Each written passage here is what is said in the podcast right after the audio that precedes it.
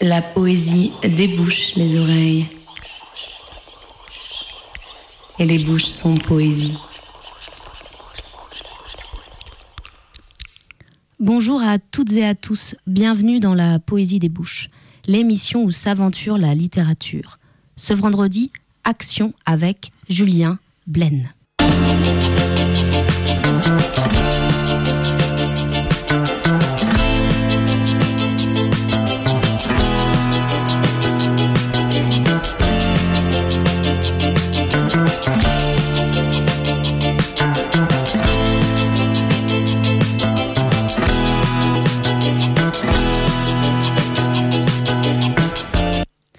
Pour commencer aujourd'hui, un extrait des mots de Jack Kerouac, extrait du livre Sur les origines d'une génération. 2 octobre 1959. Parce qu'aucun d'entre nous ne veut penser que l'univers est un rêve creux à cause de nos esprits, nous voulons donc de la foi et des noms en pagaille. Nous voulons des listes de lois et un petit peu de détachement arrogant sans visage du ciel véritable. Je vois des hommes à présent dressés dans des champs désolés, agitant leurs mains honnêtes pour s'expliquer. Des fantômes toutefois, purs fantômes de rien. Et même les grands Chinois, qui savent tant depuis si longtemps, vont peindre délicatement sur la soie le nuage de vérité. Des cieux immenses qui conduisent au-delà des incroyables montagnes frottées de roses et des arbres qui craquent, des indéfinissables cascades de blanc. Puis l'arbre famélique penché vers la terre et vissé à un rocher. Puis, étant humain chinois, les toutes petites silhouettes des hommes à cheval perdus au milieu de tout ça. Laissant d'habitude les huit sur dix de la soie figurer l'infigurable vide. J'étais donc plus sage quand j'étais plus jeune, après une sale histoire d'amour. Et j'étais assis dans ma chambre de novembre à penser Tout ça n'est qu'une grosse connerie, je veux mourir. Et à penser Les lèvres du mort sont serrées sur le goût de la mort, aussi amer que le musc. Mais il pourrait tout aussi bien sentir le goût de la saccharine, que ça ne changerait rien. Cependant, ces pensées ne faisaient pas le poids par rapport aux quatre nobles vérités formulées par Bouddha, et que j'ai mémorisé sous un réverbère dans le vent glacé de la nuit. 1. Toute vie est remplie de chagrin. 2. La cause de la souffrance est le désir ignorant. 3. Il est possible de parvenir à la suppression de la souffrance. 4. La voie est le noble sentier à huit stations. Ne pas le savoir pourrait très bien donner toute vie est joie. 2. La cause de la joie est le désir éclairé.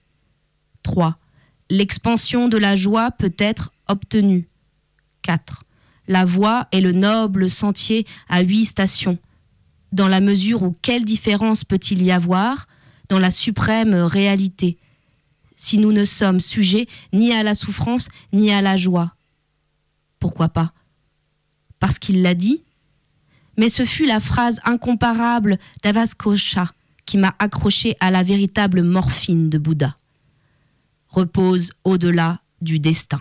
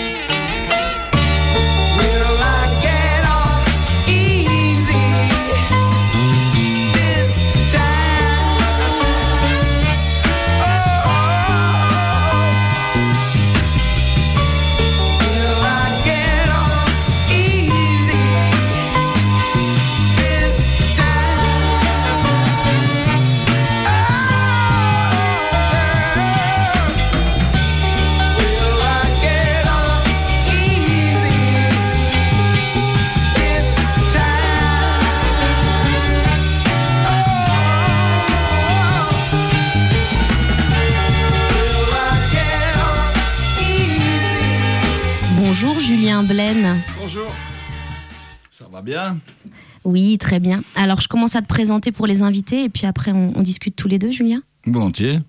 Alors Julien Blaine, tu es né en 1942 à Rognac et tu vis aujourd'hui à Ventrabène, c'est ça? Vintabrin. Vintabrin. Et aussi à Marseille un peu, tu passes du temps? Un peu beaucoup à Marseille, oui. Et tu nomadises le plus possible. Tant que je peux.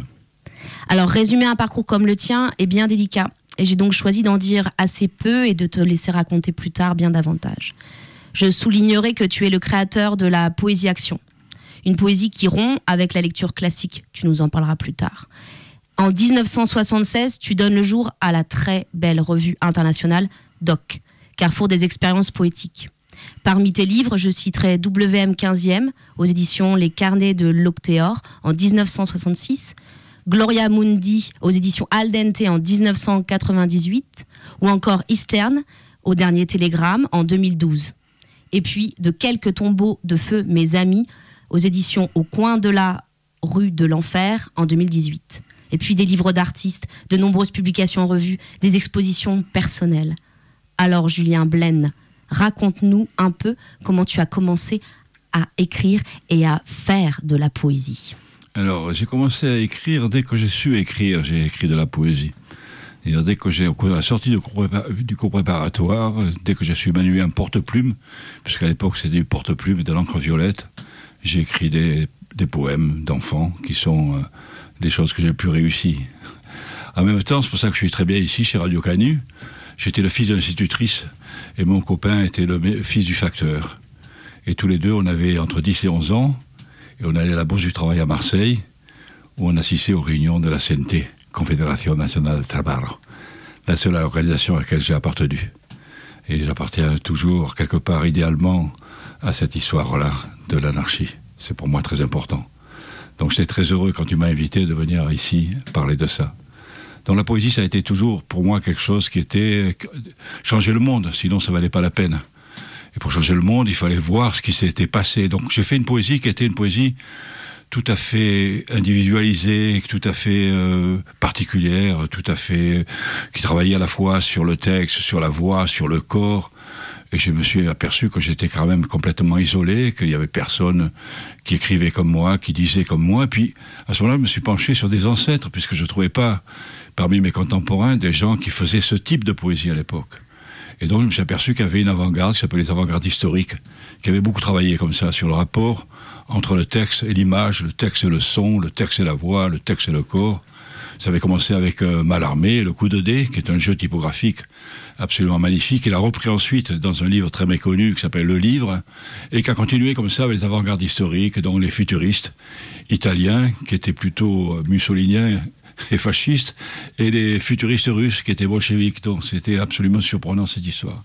Et après est arrivé vraiment une histoire qui est plus proche de la mienne, c'est-à-dire les dadaïstes, qui étaient en effet contre la guerre de 14-18, et qui avaient vraiment ce travail, au cabaret Voltaire notamment, d'un rapport à la fois politique, à la poésie, au langage, et comment le corps se met en place. Et c'est là que je me suis aperçu qu'en fait, la poésie, ça a toujours été ça. Ça n'a jamais été une histoire enfermée dans un livre. Si on prend l'histoire des troubadours, si on reprend l'histoire des Tang en Chine, sur l'histoire des poètes pré-islamiques, c'est des gens qui disaient leur poésie, qui cavalaient de château en château, ou de cour en cour, ou de paysage en paysage, pour dire, faire articuler, vociférer, gesticuler leur poésie. Et voilà, donc j'ai décidé que la poésie, elle devait sortir du livre. Le livre, il est là je vais être crevé un jour et mort, il y aura toujours cette espèce de résidu, cette espèce d'ordure qui s'appelle le livre, dans lequel on pourra retrouver ce que c'était. Mais ce qui était important, c'est comment c'était prononcé, comment c'était articulé. Pour que la poésie soit, il faut que le poète la dise elle-même. Pas par l'intermédiaire de la... Il peut y avoir des acteurs, mais pas forcément par l'intermédiaire d'un comédien. Ce qui est important, c'est que le poète lui-même raconte et dise et fasse sa poésie. Alors, j'allais justement te demander, donc tu as un petit peu, c'est parfait, euh, Julien, Julien Blaine, je voulais justement te demander s'il y avait des, textes, des livres, euh, alors j'ai employé exprès le mot livre, des textes et des, artistes ou, des écrivains, mais tu en as cité un des écoles ou, ou, des, ou des hommes qui ont justement, des femmes qui ont pu euh, t'inspirer. Et tu parles, tu expliques à un moment que tu t'es senti seul, tu as fait des rencontres, je suppose. Est-ce que tu veux nous parler un peu des rencontres qui ont justement euh, fait sens dans ce parcours La première chose, c'est une rencontre avec Guillaume Apollinaire, en fait. Et donc, moi, on lisait à peu près, c'est le seul, poète avant-garde qu'on étudie à l'école. Et je trouvais ces poèmes d'alcool absolument fantastiques. Et me penchant sur, ce, sur cet auteur, j'ai rencontré les calligrammes. C'est-à-dire à quel point euh, il y avait un jeu qui se faisait entre le rapport euh, de, de, la page et comment il dessinait à la fois. C'est-à-dire ces poèmes étaient non seulement des poèmes qui étaient écrits, mais qui représentaient ce qu'il disait. Et je suis, donc là, j'ai commencé déjà à voir dans ce rapport à une poésie qui est une poésie euh, dans, le, dans le signe, dans, le, dans la gestualité et dans le dessin, les calligrammes, avoir un rapport qui était déjà proche de mon travail. En descendant encore plus profond de cette affaire-là, j'ai rencontré un livre qui m'a bouleversé, qui est Le Bestiaire de Guillaume Apollinaire, qui est le rapport de lui et des bêtes. Donc ça s'appelait le, Il a fait ça avec des bois magnifiques, qui étaient des bois de Raoul Dufy, qui étaient des bois très forts, très durs, très très âpres, très radicaux.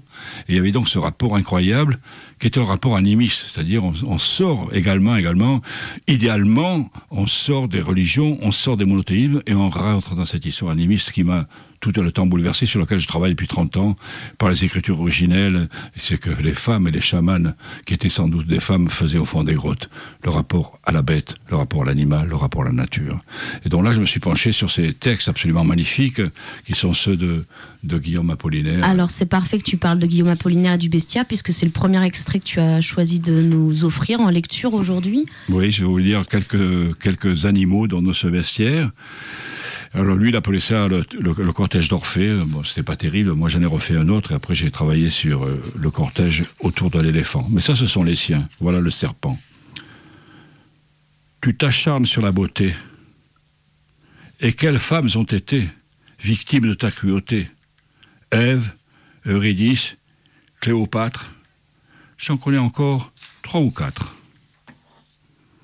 Ou le lièvre. Ne sois pas lascif et peureux comme le lièvre et l'amoureux, mais que toujours ton cerveau soit la hase pleine qui conçoit. Le dromadaire, j'adore le dromadaire. Avec ses quatre dromadaires, dont Pedros d'Alfarubera, courut le monde et l'admira, il fit ce que je voudrais faire si j'avais quatre dromadaires. L'éléphant. Comme un, éléphant, son ivoire, j'ai en bouche un bien précieux pourpre mort, j'achète ma gloire au prix des mots mélodieux. Le poulpe, l'un de mes totems, le poulpe, la bête la plus fantastique qui existe au monde, incroyable bête. Je tends son angre vers les cieux, suçant le sang de ce qu'il aime et le trouvant délicieux. Ce monstre inhumain, c'est moi-même. Et puis lui, alors, lui que une, pour qui j'ai une passion folle, c'est l'autre bête sur lequel je m'identifie tout le temps, c'est l'âne.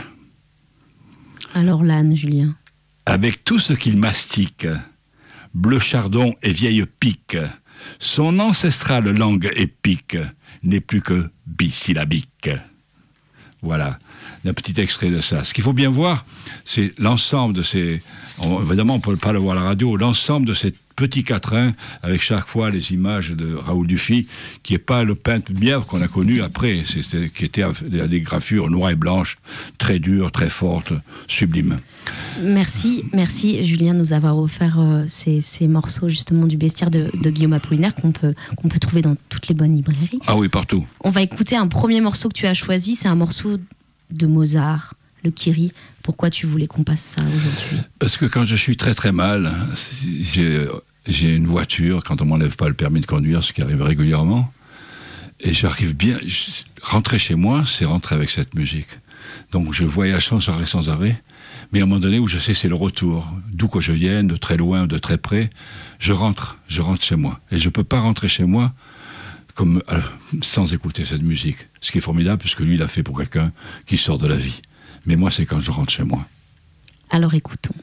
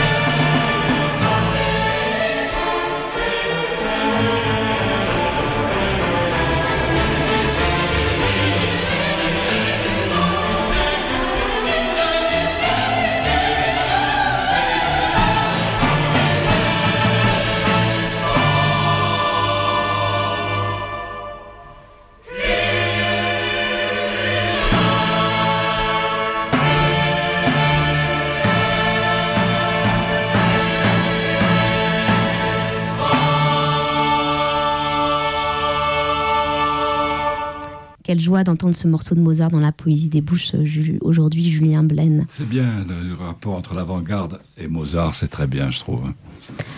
Alors Julien, euh, tu es donc de ceux qui ont écrit, dit et performé la poésie.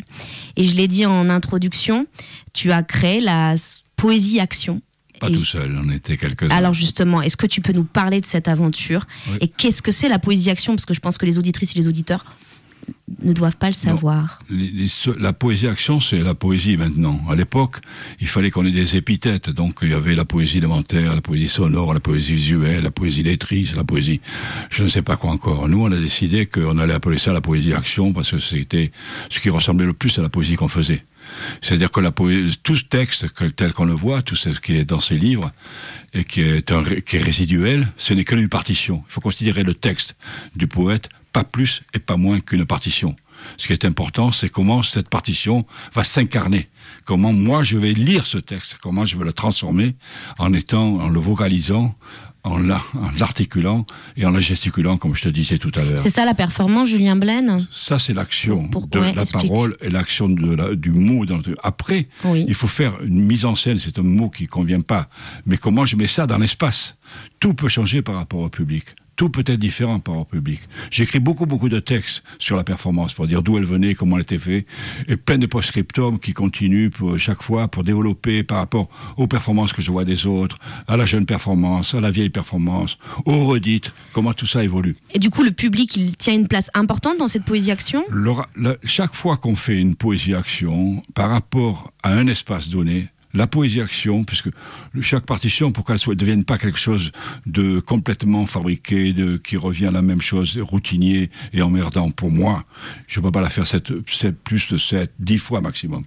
Mais chaque fois, ça va se modifier par rapport à l'espace dans lequel je suis, c'est dans la rue, c'est au théâtre, c'est dans une faculté, c'est je ne sais pas où, et par rapport au public, c'est-à-dire c'est des jeunes, c'est des vieux, c'est des gens qui sont actifs, c'est des gens que j'emmerde, c'est des gens qui ont envie. Donc chaque fois, la façon dont je veux faire cette performance, dont je vais agir cette performance, va être complètement modifiée, même si le texte est le même, si la partition est absolument immuable, néanmoins tout va changer par rapport au public et par rapport à l'espace.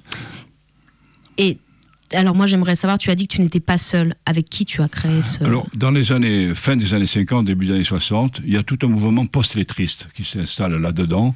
C'est des gens qui ont, compris que le lettrisme était quand même quelque chose d'un peu, un peu désuet, un peu ridicule, un peu, un peu trop facile, un peu convenu. Et donc ils en sont sortis. Pour moi, il y en a deux qui sont très importants, qui sont euh, François Dufresne et Gilles Volman. Et ces deux personnages ont des, deux personnages qui ont été très importants dans ce développement du lettrisme par une espèce de post-lettrisme, ce qu'on a vu en politique avec les situationnistes, qui sont également issus du lettrisme à l'époque. Il hein, ne faut jamais oublier ça. Et puis à côté de ça, il y a des gens qui ont vraiment beaucoup travaillé sur le rapport au texte comme partition avec la bande. C'est l'arrivée du magnétophone. Donc ça, c'est des types comme Bernard Heitzig, c'est des gens comme ça qui ont beaucoup travaillé là-dessus, et des gens qui ont su, su travailler sur l'espace des gens comme Pierre Garnier. Voilà. Donc c'est à peu près ça, avec Jean-François Bory et moi, la petite euh, poignée de gens qui ont mis en place à la fin des années 50 et au début des années 60 cette poésie-action, avec de l'autre côté arrivé le happening avec Jean-Jacques Lebel. Donc là, tu as toute cette formation de cette dernière avant-garde, on va dire, sachant qu'il va y en avoir une autre, hein, mais cette dernière avant-garde arrive donc à la fin des années 50 et au début des années 60, avec donc ces post-lettristes dont je t'ai parlé, Bernard Heitzig, le happening de Jean-Jacques Lebel, et, euh, c'est Garnier, Bory et moi. Voilà. Ah, et j'aimerais aussi, du coup, là, tu nous, donc, tu nous parles de, la poésie action, tu nous parles. La revue euh, que j'ai citée, la revue Doc que tu as créée, dont vous pouvez trouver, je dis, pour les Lyonnais, ou même pour ceux qui, d'ailleurs, dans toutes les bonnes bibliothèques, on peut retrouver euh, beaucoup de ces numéros. C'est une revue, je dirais, alors si je prends voilà, qui mélange le texte. Il y a de l'image, il y a du collage, il y a vraiment du montage et c'est une poésie à voir aussi. Parce que tu parlais, par exemple, quand tu parlais du baissière, tu disais que ce qui était intéressant ou, du travail d'Apollinaire, c'est qu'il y avait l'aspect vraiment formel, qui disait aussi ce qu'il ce qui disait en fait avec les mots. Tu nous parles un peu de cette aventure de doc. ça, c'est exactement. Dire aussi qu'il y a eu un résumé fumé de tous les docs, de 1000 pages et des poussières, qui est chez Aldante. Donc, non seulement on peut trouver des vieux docs avec un peu de chance, les lire dans les bibliothèques, mais on peut aussi avoir cette espèce de, de concentré, de, de, tous les docs qui ont été faits par Laurent. Donc l'idée, c'est qu'on se heurte ici, en France, à un ghetto culturel absolument très très bien bâti, qui est le ghetto, du ghetto de la culture, de la Donc il y a des revues qui sont là, avec des grands éditeurs comme Gallimard, et puis des grandes revues comme ça qui tiennent le haut du pavé, comme tel quel, comme etc. etc. Et moi, je dis non, c'est pas vrai, c'est pas vrai. La poésie, c'est pas un truc comme ça franco-français, c'est un truc international. La poésie des avant-gardes, c'est-à-dire celle dont on parlait tout à l'heure, qui démarre le futurisme, le dadaïsme, Cobra, c'est pas du tout un petit mouvement national. Même si les langues sont différentes, il y a un mouvement international. Malgré la différence de langue, malgré la différence de culture, malgré la différence des esprits, il y a un comportement. Et moi, je vais faire le tour du monde pour vous dire que c'est moi qui ai raison. C'est pas vous tel quel, Solaire, c'est la bande qui avait raison. C'est pas toi, Jean-Pierre Fay, qui a raison. C'est moi qui ai raison cette poésie, celle dont on parle, celle qui compte, c'est celle-là, pas une autre. Donc j'ai commencé avec l'Amérique latine, et puis j'ai fait le tour du monde, de toutes les avant-gardes possibles, jusqu'en Chine. Puisque même en Chine, à cette époque, c'est la montée démocratique au, début des années 80, et on croit qu'il va y avoir une liberté euh, démocratique en Chine. Et donc j'ai travaillé avec le groupe des étoiles, le groupe aujourd'hui, qui était l'avant-garde chinoise. Donc j'ai fait absolument Australie, je suis allé absolument partout, partout, partout. Et je suis revenu, et voilà, ça a été Doc, ça a été cette histoire absolument magnifique de ce tour du monde. Qui, est une revue vraiment superbe et que je vous invite tous à, ouvrir et, à découvrir. Merci. Alors, tu, c'est, avec, avec tout, ton, tout ton dynamisme, je dirais, tu parles, par exemple, en parlant de doc, tu parles des autres revues qui existaient à l'époque et qui ont pignon sur rue, disons. Alors moi, j'aimerais également te demander aujourd'hui, parce que tu parles justement de, cette poésie action, de, on parle de doc, donc de ce que vous avez créé à un moment, une certaine, une avant-garde dans, dans notre histoire de la poésie, on va dire. Et j'aimerais savoir comment tu observes, toi, aujourd'hui, la scène poétique actuelle, française, mais peut-être aussi européenne ou internationale.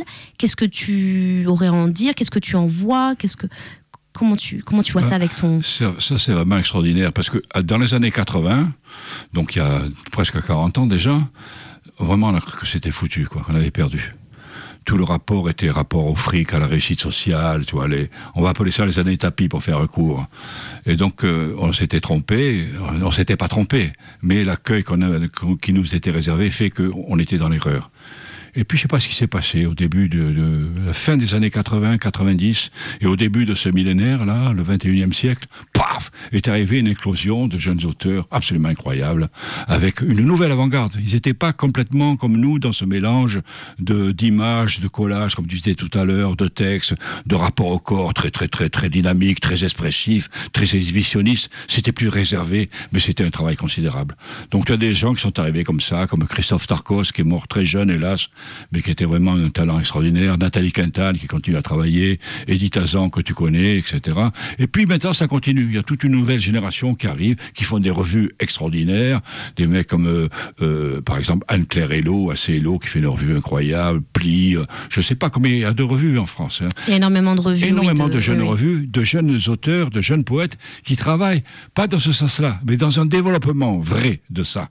Et c'est un développement extraordinaire. Et là-dessus, ce qui s'est passé, c'est que quand moi je faisais Docs dans les années 80, la presse faisait une page entière sur Docs. Tu avais Libération, une page entière. Tu avais Combat, qui existait encore, une page entière. Le Monde faisait une rubrique. Aujourd'hui, c'est néant total.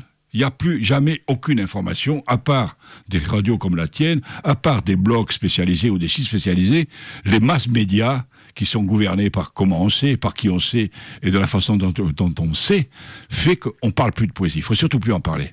Donc, pour savoir ce qui se passe, je vous indique à tous, allez voir, il y a des tas de blogs comme ça qui travaillent, il y a Citodi, il y a Poésie Bao, il reste force des sites comme ça où on sait ce qui se passe. Il y a une centaine de revues qui ont de l'audience, qui ont des rapports.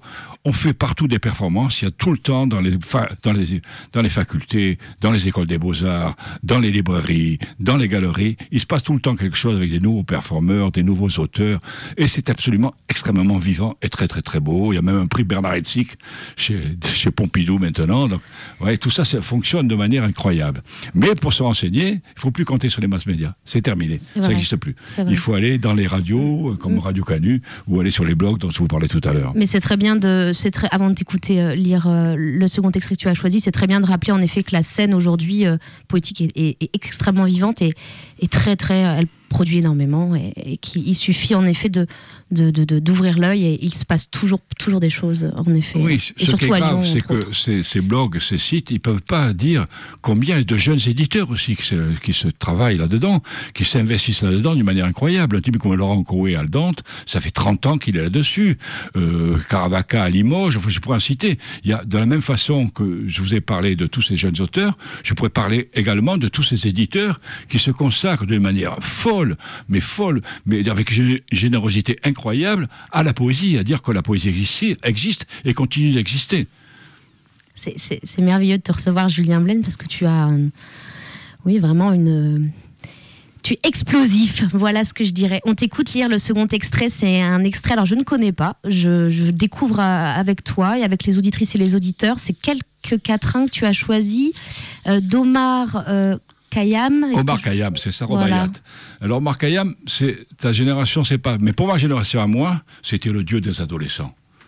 Tout le monde, tout le monde, tout le monde devait dire Omar Khayyam, c'était pour nous absolument important. Omar Khayyam, c'est, c'est, une, c'est le XIIe siècle, hein, c'est-à-dire on est dans une période absolument formidable là-bas, du côté de la Perse, hein, dans les, les droits les dieux perdus de l'Iran. C'est un type absolument formidable. C'est un immense mathématicien, très célèbre, un immense astronome très célèbre. il a débuté sa vie en étant fabricant de tentes, des tentes comme ça. Voilà. Et il a continué comme ça, puis il a, il fait ces, petits quatrains qui sont absolument extraordinaires et qui étaient pour nous vraiment le modèle des adolescents. Euh, il y a tellement... c'est un hachichin. Hein. Un hachichin, ça veut dire c'est quelqu'un qui prend du hachiche. C'est ça, c'est hachichin qui va faire qu'on dit assassin. Assassin, c'est la déclinaison de hachichin. Et ce qu'il disait, c'est c'est très moraliste, c'est très libertaire, et donc évidemment cette génération, la mienne, celle qui était dans cette idéologie-là, ils étaient tous par rapport à, écouter ce que disait Omar Khayyam. On t'écoute, nous. Que reste-t-il des choses qui me captivaient? Rien. Lève-toi, celle que j'aime, et verse-moi du vin. Que comme tes joues soient vermeilles, et que comme tes bouches, mes remords soient légers, légers, légers. Nos jours fuient à la vitesse de l'eau du fleuve, à la vitesse du vent du désert. Malgré la rapidité de cette fuite, deux jours n'ont aucune importance à mes yeux. Celui qui partit hier, celui qui arrivera demain. À voix douce, l'argile murmurait au potier qui l'a modelé. N'oublie pas que j'ai été ce que tu es. Ne sois pas brutal. Un narcisse frémit sur la berge du ruisseau. Sais-tu qu'il prend peut-être racine dans les lèvres pourries d'une femme? Effleure d'un pas léger l'herbe que tu foules. Sache qu'elle a germé dans la cendre des visages, des visages aussi éclatants que des tulipes rouges. Du vin, du vin Qu'un fleuve de vin coule dans mes veines, qu'une cascade de vin bouillonne dans ma tête. Tais-toi Ne dis rien Tout est mensonge du vin, du vin Vite Déjà j'ai vieilli. Si tu crois atteindre la paix sur terre, tu es fou. Si tu crois au repos éternel, tu es fou. Si court sera ton sommeil après la mort, tu renaîtras aussitôt dans l'herbe que les chevaux piétinent, dans la fleur que le soleil flétrit. Mais celui-là, alors, celui-là qui me rend fou chaque fois. Un homme avance sur la terre de toutes les couleurs. Il n'est pas musulman. Il n'est pas infidèle. Il n'est pas riche. Il n'est pas pauvre. Il ne croit pas en Allah. Il ne respecte pas les lois. Il ne croit pas à la vérité. Il n'affirme rien. Quel est cet homme triste et courageux?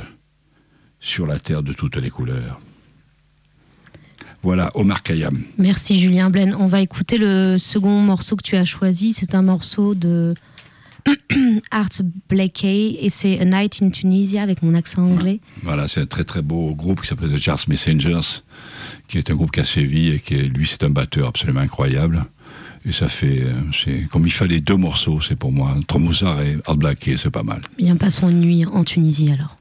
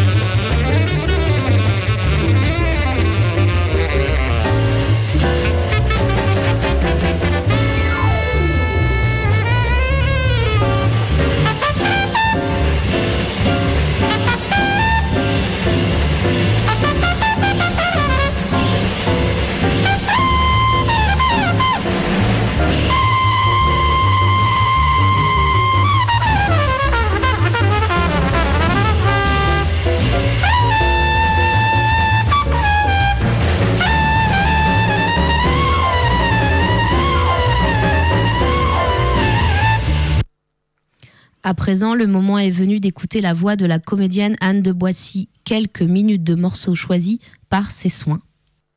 Aujourd'hui, deux poèmes de Laurence Vielle, tirés du recueil qui s'appelle Ouf, publié aux éditions Malmstrom Révolution. TG. Je suis passé au TG, tête de gondole. Je suis au TG, j'en raffole. Tête des rayons des grandes surfaces. Je dégomme, je les mets en place, je dispose les promos, paquet de pâtes, paquet de pâté, paquet de lange ou de café. Je dispose pour que tu prennes 10 centimes de moins les deux packs, promo de la semaine. Les grandes marques écoulent leur stock. Allez, profite, profite. Je suis gondolière, salaire de misère, vie dure, la vie est dure. Je suis au TG, tête de gondole. Ça me passionne. Je les organise comme des tableaux, en sériel, en couleur, en quadrille. C'est mon soleil. Je tisse les packs, je découpe les marques, je tisse les stocks, j'attise les tocs des réclames. Promo de la semaine. Parfois c'est fête. Il n'y a pas de plan et j'en fais rien, rien qu'à ma tête de gondolière. Je suis au TG et je manifeste et je me syndique qu'on me laisse dormir au moins le dimanche, au moins le dimanche. Et je me démène dans mes TG. Tête de gondole, j'en suis folle. Chaque TG, je la photographie avec mon portable. C'est éphémère. Chaque jour, je casse des TG, j'en refais des neuves. Je suis gondolière, je suis gondolière. Et à Venise, j'irai jamais. Je suis gondolière du supermarket. J'en suis fière tête de gondole. Et mon patron, s'il veut me virer, je lui montrerai toutes les photos pour qu'il sache qu'il n'y a pas mieux que moi comme gondolière. Et puis, le soir, le soir, euh, je vais aux asperges dans les collines. Asperges sauvages. Je les ramasse pour une omelette et je consomme et j'accumule, je surcumule dans ma maison, dans ma chaumière d'ouvrière. Tous les produits des rayonnages, j'essaie tout, tout ce qui se consomme sans cuisiner, tout ce qui s'ouvre et puis s'avale. Et le sol chez moi, c'est que du papier, du carton, des emballages. C'est le bousouf chez moi, c'est le bordel, le grand désordre. Tu sais même pas où mettre tes pieds, poubelle du supermarket chez moi. Mais les TG, quand je les apprête, c'est du tout neuf, tout propre, nickel. Allez, faut que t'achètes. Allez, allez, profite de la ristourne que moi j'affiche dans mes gondoles. Allez, prends, prends pour qu'on s'en donne encore des tas, tas, tas, des tas de TG, des tas de gondoles. Je suis gondolière, je suis gondolière, et à Venise, j'irai jamais. Rimbaud le fugueur. Le 10 juillet 1873, Verlaine blesse Rimbaud qui part sillonner l'Europe. Le 33 juillet 1874, l'officier de police Merlot interpelle un jeune homme prénommé Arthur Rimbaud qui a pris le train sans payer sa place. Merlot se trouve trois semaines plus tard devant le juge Minard. Monsieur, dit l'officier de police Merlot, cela fait huit fois que ce jeune homme fraude en prenant le train. Il se croit exempté de payer un ticket. Au début, cela ne me dérangeait pas, je le croyais sans dessous. Mais au bout de huit fois, il y a quand même une limite. Parce que cela fait huit fois que ce jeune homme fraude en prenant le train, il se croit exempté de payer un ticket. Je trouve cela consternant qu'un gamin de son âge se mette à boire. Où va-t-on si on laisse des adolescents boire en fermant les yeux et faire comme si ça n'était rien? En plus, ce jeune homme, on ne sait même pas où il habite ou alors il ne veut pas y retourner et c'est peut-être pour cela qu'il reste muet. C'est pour cela, monsieur le juge, que je vous demande de ne pas le laisser repartir comme il est. Et c'est pour cela, monsieur le juge, que je demande de le placer en prison pour qu'il se fasse une petite morale à sa façon. Merci, monsieur le juge, de m'avoir écouté et j'espère que votre verdict sera ce qu'il doit être, c'est-à-dire en ma faveur. Qu'avez-vous à dire pour votre défense? Dit le juge Minard à Arthur Rimbaud, l'enfant de 20 ans. Monsieur le juge, je fuis. Que fuyez-vous, Arthur Rimbaud? Je fuis, monsieur le juge, un coup de revolver qui m'a fendu la main. Je fuis ma mère et mon train-train. Je fuis les vers latins. Un petit revolver 7 mm avec une belle crosse en bois. Je ne peux plus écrire, monsieur le juge. Je fuis ma jeunesse, je fuis mon amour, je fuis Bruxelles et Charleville. Je fuis la morosité, l'étroitesse du paysage, l'étroitesse des frontières, l'étroitesse des pages, l'étroitesse du monde. Je fuis Arthur, monsieur le juge. Je fuis l'enfant et le vieillard. Je fuis les quatre saisons, les dix chiffres, les trois couleurs, les voyelles, les abysses. Je fuis, je fuis, monsieur le juge. Portez ma course, portez mes pas, allongez les rails, accélérez les trains. Je fuis, monsieur le juge. Je ne sais plus ce que je fuis. Je fuis le soleil, je fuis la nuit, je fuis les tempêtes, je fuis les marées. Aidez-moi, monsieur le juge. Ouvrez-moi les portes des trains, ouvrez-moi les frontières de l'Europe. Donnez-moi les tickets pour que je traverse la mer. Je fuis le coup de revolver qui m'a fendu la main, un petit revolver 7 mm avec une belle crosse en bois. Il voulait m'embrasser en crevant. Aidez-moi, monsieur le juge. Je fuis les tourbillons. Aidez-moi, monsieur le juge. Je ne peux pas faire autrement. Vent sous mes semelles, sable entre mes doigts, cailloux entre mes dents. Aidez-moi, monsieur le juge. J'irai sous la terre avec mes guiboles de poivreau. J'irai m'ennuyer en Éthiopie. Mon genou finira de croupir à Marseille. Je balance ma détresse de train en train. Arrêtez-moi, monsieur le juge. Je cours en vain.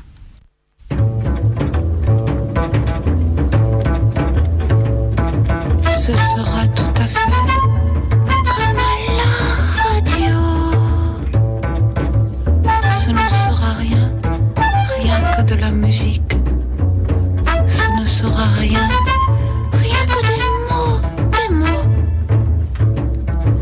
Des comme à la radio. Alors, on est de retour dans la poésie des bouches euh, avec euh, Julien Blaine et c'est le moment donc de vous laisser en compagnie de Julien Blaine, chères auditrices, chers auditeurs. Il va vous lire ses textes. Voilà, donc moi, je m'efface.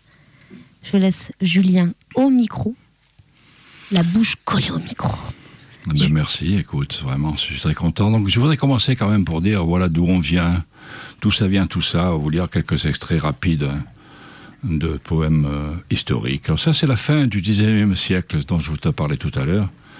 C'est un texte de Stéphane Mallarmé qui parle très bien de la poésie. Il dit euh, Le chant jaillit de sources innées, antérieures à un concept, si purement que reflété au dehors les mille rythmes d'images. Quel génie pour être poète quelle foudre native recélée simplement la vie vierge en sa synthèse et loin, éliminant tout. L'armature intellectuelle du poème se dissimule et tient à lieu dans l'espace qui isole les strophes et parmi le blanc du papier, significatif silence qui n'est pas moins beau de composer que les vers. Et là, donc, c'est euh, le livre qui est un livre inachevé. Donc, je vais dire un petit, tout petit extrait pour montrer qu'est-ce que ça donne. On est à la fin du XIXe siècle. Hein. Le XXe n'a pas encore commencé. Mist ede. Eros in mimdo. Hmm. Idée livre. Solde. Miste. Le monde, l'an, héros, in, l'homme vit. Gloire. Génie. Passion. Santé. Vie.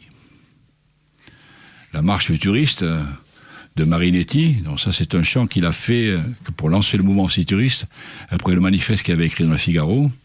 Et il chante ça en chœur avec euh, lui, Cangiulo, Bala, à la galerie futuriste de Rome. Pic, pic.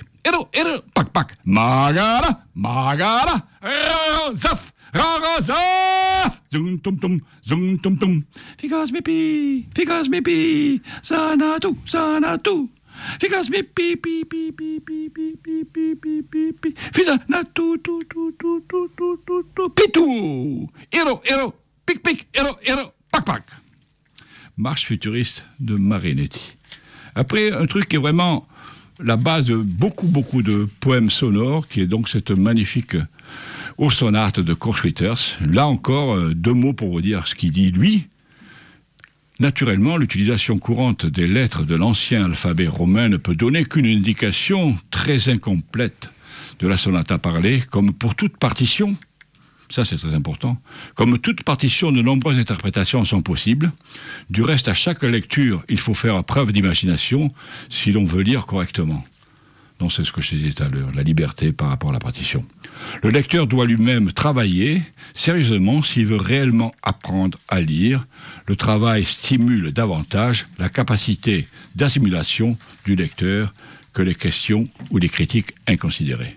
Donc voilà un tout petit bout savoir que ça dure exactement trois quarts d'heure avec des variations. Euh, L'oursonate de Conchiters. Oh, bi, bi. Oh, zi, zi, zi, zi. Oh, Hans, Hans. Oh, ah, bé, bé, bé, bé. Ah, zi, zi, zi, zi. Ah, restez que de bébé. Ah, Hans, Hans. Ah, oh, bébé, bébé. Oh, zi, zi, zi, zi. Oh, restez que de Hambe, restez que de Ben, ben. Oh, Hans, Hans. Oh. Grim grim nim bimim, grim dim nim bimim, grim dim nim bimim, grim dim nim bimim, grim dim nim bimim, grim dim nim bimim, grim dim nim bimim, bim, bim bim bam, bim bim, etc., etc. Voilà comme c'est une chose absolument extraordinaire de voir comment l'onomatopée, le glossolalie va rentrer dans le texte pour devenir finalement une partition autant musicale que poétique. Et là, on va trouver un poète marseillais, Antonin Artaud, énorme poète, immense, qui lui va enfin comprendre qu'il faut arriver à faire à la fois du texte et de l'incompréhension. C'est que c'est ça la poésie. C'est quand ça commence qu'on comprend rien que ça devient intéressant. Et quand ça commence qu'on comprend tout que ça devient aussi intéressant. C'est un paradoxe qui fait la poésie elle-même. Par contre, Rucas Urabeda, Rucaveda, Apaparedis, des cavelles entières de corps agglutinés maintiennent la vie dans de fausses formes. En outre, cette vie n'est qu'un cadre, une plaisanterie, une façade sinistre. En réalité, tout est truqué. Nous ne sommes là, nous, quelques-uns, que pour servir d'engrais au tas, aux autres, à la masse amorphe qui mange dans nos corps et pense dans nos cerveaux, jouit et bande dans nos sexes prolifiques. Un autre morceau est absolument incroyable. Mes ennemis sont des hommes qui mangent et chient, et non des esprits. Ça n'existe pas, les esprits. Ce n'est qu'une bave sortie de l'homme, une sorte de tempo dédoublé à sa vie. Qui dit je suis esprit n'est qu'un double et avoue sa race de double, et c'est tout. Car un esprit n'est plus en vie. Radeur. Radar tabus à bizarre, tabar tabule, rude à la bizarre, radar tabub à la poussière, ramul taput, topun, topun, ramul tamem à la pune, un, deux, frim, pim, pam, pam, pam, un, deux, un, deux, trois, quatre, pique, un, deux, un, deux, trois, quatre, etc. Bassin, femme, femme, bombe, vertine, etc. etc. Oui, moi, Antonin Artaud, 50 piges, 4 septembre 1896 à Marseille, Bougeronne. France, je suis ce vieil Artaud, nom étymologique à néant, et qui bientôt aussi abandonnera cette étymologie pour tous les acides éthymines, lylique, éthymine, tylique, éthylique, tatique, manimane, timsilique, éthylamétique, tatrique, taltique, taltaltique, et manimanétique de Manitou, manique et ténam, et métaminique que ça contient. Voilà, Artaud. Allez, un petit pour finir. Euh, de mon ami Tritsanzara. Il faut pas oublier, Julien Blaine, que c'est toi qu'on veut entendre. Hein ah bon, mais alors, je vais faire un petit coup de Zara. Non, tant pis pour Zara alors. Donc là, ça commence, moi, avec ce texte qui est un hommage à Gerasim Luka. Gerasim Luka, c'est un mec absolument formidable, qui est donc, euh, avec qui j'étais très ami. Et puis, euh, on buvait whisky le soir, tranquille, peinard, en parlant de poésie, en parlant de la vie, en parlant de la tristesse, de la société qui commençait comme ça. Et puis on a déménagé de sa maison rue Joseph de Maistre, derrière le cimetière de Montmartre, pour le mettre dans un, dans un immeuble neuf dans le 20e. Il trouvait plus ses marques, alors il est marché à pied jusque vers la Seine. Et s'est foutu dedans. Et donc ça, c'est un hommage à mon ami Gerasim Luka. Eh bien non! Moi, je ne suis pas un peintre! Eh bien non! Moi, je ne suis pas un écrivain! Eh bien non! Moi, je ne suis pas un musicien eh bien non, moi je suis pas un cinéaste. Eh bien non, moi je suis pas un sculpteur. Eh bien non, moi je suis pas un architecte. Eh bien non, moi je suis pas un chorégraphe. Eh bien non, moi je suis pas un philosophe. Eh bien non, moi je suis pas un jardinier. Eh bien non, moi je suis pas un cuisinier. Eh bien non, moi je suis pas un orateur. Eh bien non, moi je suis pas un dessinateur. Eh bien non, moi je suis pas un couturier. Eh bien non, moi je suis pas un potier. Eh bien non, moi je suis pas un fleuriste. Eh bien non, moi je suis pas un orfèvre. Eh bien non, moi je suis pas un archiviste. Non, non, non, non, je suis un poète. Je suis un poète. I am a poet. Je suis un poète. Un poète.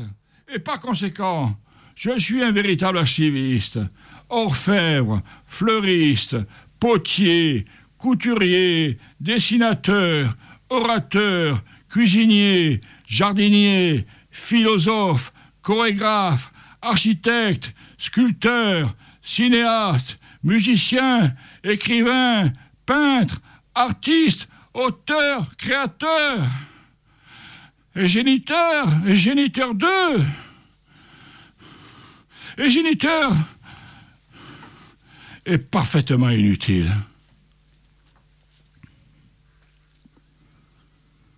Comment sortir la phrase de sa gangue? Comment sortir la phrase de sa coquille? Comment sortir la phrase de son écorce? Comment sortir la phrase de son étui? Comment sortir la phrase de sa chrysalide? Comment sortir la phrase de son cocon?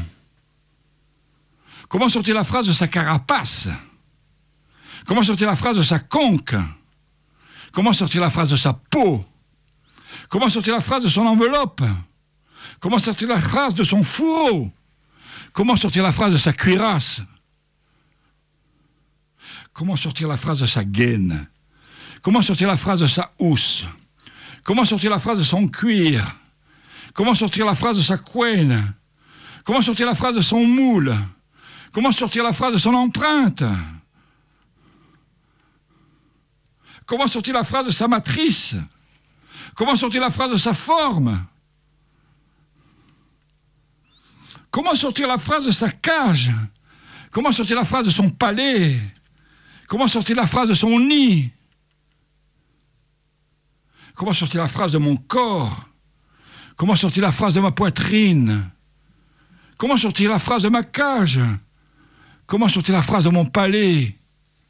Comment sortir la phrase de ma bouche? La vue, elle veut. La vue, elle veut. La vue, elle veut. La vue, elle veut. La vue, elle veut. La vue, elle veut. Elle veut. La vulve.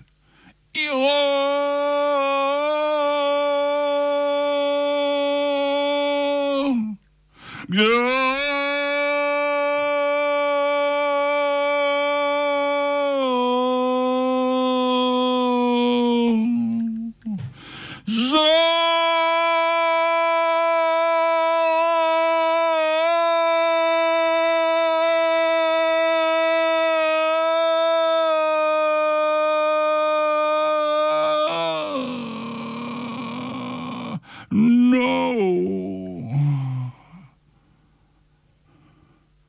Un. Tandis qu'il et elle cherchent à décrypter le texte, nous ne cherchons qu'à l'effacer. Ou la parabole de la toupie. Deux. Tandis qu'il et elle cherchent à décrypter le texte, nous ne cherchons qu'à l'effacer. Ou la circonvolution de la Terre. 3. Tandis qu'il et elle cherchent à décrypter le texte, nous ne cherchons qu'à l'effacer, ou l'itinéraire des autres planètes et des autres soleils. 4. Tandis qu'il et elle cherchent à décrypter le texte, nous ne cherchons qu'à l'effacer, ou le tournoiement du cercle dans l'infini. 8. 8, 8, 8, 8, 8, 8, 8, 8, 8, 8, 8, 8, 8, 8, 8, 8, 8, 8, 8, 8, 8, 8, 8, 8, 8, 8, 8, 8, 8, 8, couchés, 8 couchés, 8 couchés, 8 couchés, 8 couchés, 8 couchés, 8 couchés, 8, 8, 8, 8, 8, 8, 8, 8, 8, 8, 8, 8, 8, 8, 8, debout, 8 debout, 8 debout, 8 debout, 8, 8, 8, 8, couchés, 8, 8, 8, debout, 8, 8, 8, couchés, 8, 8, 8, debout, 8, 8, 8, couchés, 8, 8, 8, debout, 8 couchés, 8 debout, 8 couchés, 8 debout, 8 couchés, 8 debout, 8 couchés, 8 couchés, 8 infini, 8 infini, 8 tabou, 8 fléché, et 8 et 8 et infini. Julien, je vois euh, le temps qui passe. Alors j'aurais une question pour toi. Merci pour euh, cette euh, explosion et c'est tu es le premier. Bon, tu es le premier. bah, De toute façon, il n'y a qu'un Julien Blaine. hein. Et on en parlera peut-être rapidement de ce magnifique t-shirt que tu portes et qui nous dit qu'à l'intérieur réside le vrai Julien Blaine. Mais euh, c'est explosé. Et il y a quelque chose, c'est vraiment la, la place à la voix aussi, au chant, hein, dans, ce, dans, ce que, dans ce, que tu, ce que tu nous proposes là, Mais- Julien. Non, c'est c'est- en fait c'est un cri inarticulé. Ce cri inarticulé, c'est un cri qui peut en effet ressembler à, à un chant. Mais je- tu sais, je pense toujours que ce que nous avons oublié, parce que ça a été complètement gommé par l'Inquisition chrétienne, que tous ces gens qui étaient surtout des femmes, qu'on appelle des sorcières, ou ces gens, ces vieux messieurs qu'on appelle des mages, il y a eu l'Inquisition catholique qui a brûlé tout ça. Ils supportaient pas que des gens se rapprochent de la nature, aiment les animaux et soient animistes. C'était pas possible. Donc tous ces gens qui avaient des petits secrets, comme des potages, comme des charmes, comment tu peux changer ta vie si pendant trois heures tu fais ça, je peux te dire que tu vas changer. Donc c'était tout ça, ces gens qui dansaient, ces gens qui chantaient, ces gens qui criaient. Voilà, tout ça, ça a été éliminé. Donc ce que je cherche à retrouver, par rapport aux cultures qui ont échappé à l'Inquisition catholique. C'est-à-dire, par exemple, je vais très souvent en Afrique voir les Bamileke au nord-est du Cameroun, ou les Pierrois, aux confluents de la Rhône et de l'Amazone, ou dans d'autres endroits reculés en Europe, dans des vieilles vallées, où j'essaie de retrouver comme ça ce rapport à la voix qui transforme l'être, non pas comme une prière de monothéistes, ces barbares qui se tuent entre eux, qui maintenant même nous tuent nous-mêmes, mais comme quelque chose qui est une chose fraternelle et qui peut en effet changer la vie si toutefois on avait ce rapport normal aux bêtes, aux animaux et à la nature. Bah, merci beaucoup pour ces mots. Je trouve que- en tout cas, moi, je- il me, il me parle beaucoup. J'ai une question pour toi, c'est le motif de l'émission. C'est si tu étais un poème, Julien Blaine, quel serait-il? Quel un poème? Pas de moi, ce serait forcément un bestiaire. La bestiaire, c'est la plus vieille formule de la poésie, la plus belle, plus belle forme de la poésie. Ce serait un bestiaire. Très bien, un bestiaire.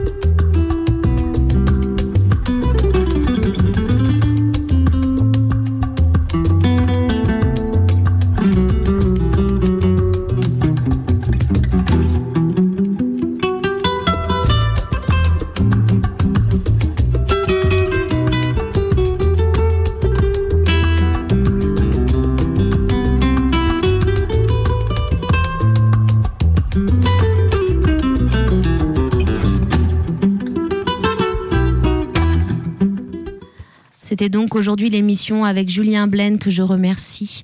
Je remercie également Martha en régie aujourd'hui. La prochaine, c'est la semaine prochaine, le 12 avril, avec Antoine Basile Mouton. La poésie des bouches se réécoute, les podcasts et les références de l'émission sur le site de l'émission et sur son audioblog Arte. Je vous embrasse, passez un très beau week-end.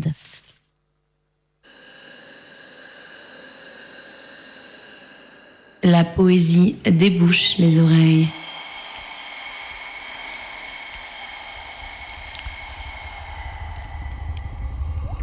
Y a-t-il plus céleste que cela?